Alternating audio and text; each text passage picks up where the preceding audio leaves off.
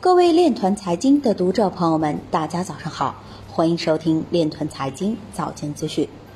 今天是二零二一年七月二十三日，星期五，农历辛丑年六月十四。首先，让我们聚焦今日财经。俄罗斯央行要求该国证券交易所不允许加密相关公司上市。韩国金融服务委员会通知二十七家境外虚拟资产运营商，在九月二十四日前申报。海南自贸港有序推进数字人民币试点。上海表示将积极探索区块链等技术应用。中国电信成功主导两项区块链领域国际标准新立项。沙特阿美石油公司遭黑客攻击，赎金要求五千万美元，并以加密货币支付。俄罗斯经济学家对数字人民币给出最高评价。阿拉巴马州向 BlockFi 发出禁止销售加密货币禁令。以太坊社区成员表示，EIP 一五五九重新被推迟至二零二二年。摩根大通财富管理首席执行官表示，我们会帮助客户投资比特币。今日财经就到这里，下面我们来聊一聊关于区块链的那些事儿。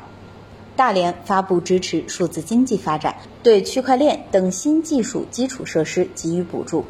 七月二十二日，二零二一中国国际数字和软件服务交易会在大连启幕。开幕式上，大连市委常委、副市长骆东升对大连市数字应用场景和支持政策进行推荐。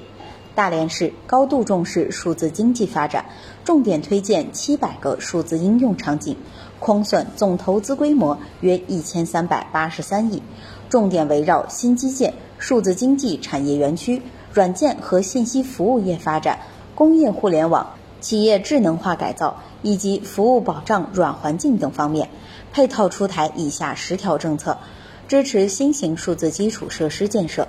对 5G 等通信网络基础设施、区块链等新技术基础设施、超算力中心等算力基础设施及各类数字技术应用试验场地、平台等建设，择优给予新增投资额百分之十的一次性补助，总额最高可达五百万元。以上就是今天链团财经早间资讯的全部内容，感谢您的关注与支持，祝您生活愉快，我们明天再见。